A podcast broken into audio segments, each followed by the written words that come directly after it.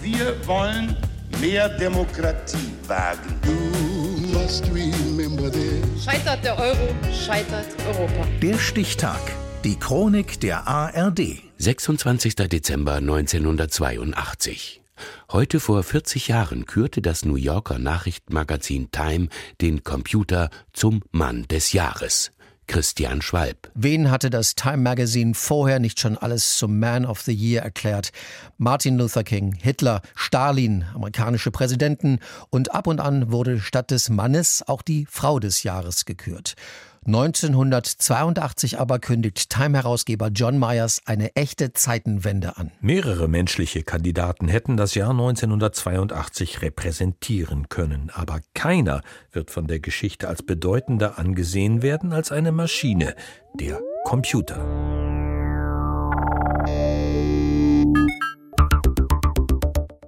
Time kürt zum allerersten Mal keinen Menschen, sondern eine klobige Blechkiste mit einem Intel x86 Prozessor, der auf Befehl Daten auf Disketten auf wabbeligen Floppy Disks speichert. Es ist der IBM 5150 und der ist auch für den US-Konzern IBM eine Revolution, der bisher tonnenschwere, kühlschrankgroße Rechner an Unternehmen verkauft. Jetzt will IBM bei den Privatanwendern landen. IBM made its personal computer to help a person be more productive, to help a person be more creative. Immer mehr Menschen wollen so ein neumodisches Gerät zu Hause haben mit all diesen faszinierenden Möglichkeiten. Der damals verantwortliche Entwickler bei IBM, Don Estridge. Das Gerät spielt Karten mit Ihnen, es hilft bei Ihrer Buchführung oder lässt sich als Schreibmaschine einsetzen. Und es kann über eine Telefonleitung mit anderen Computern kommunizieren.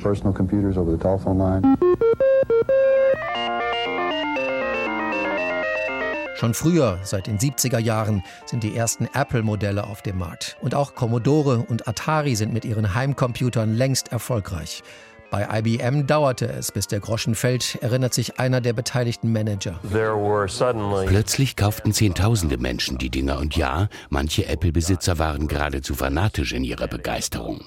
Wir hatten Angst, diesen Markt zu verlieren. Deswegen brauchte IBM ein eigenes Produkt. In einem Forschungslabor in Boca Raton, Florida, macht sich ein Dutzend Entwickler unter größter Geheimhaltung an die Arbeit. Um Zeit zu sparen, verwenden sie keine IBM-Hardware, sondern Standardbauteile von der Stange und öffnen ihre Baupläne für die Konkurrenz. Das wird am Ende ein echter Erfolgsfaktor, sagt der deutsche IT-Experte Wolfgang Kein-Zuber. Dass man die Schnittstellen, äh, die, Busbeschreibungen, alles im Grunde mal offengelegt hat. Also viele andere äh, Elektronikfirmen konnten Platinen dafür bauen, Steckkarten dafür bauen. Wie bekannt ist, Microsoft hat äh, sein erstes Betriebssystem. Firmen wie HP, Dell und Compaq bauen den IBM-PC nach und sorgen dafür, dass sich IBMs technologisches Konzept rasend schnell am Markt verbreitet. Diese IBM-kompatiblen PCs sind allerdings deutlich günstiger als das Original und verkaufen sich in den kommenden Jahren auch viel besser. My name is Rod Canyon and I am the president of Compaq Computer Corporation of Houston.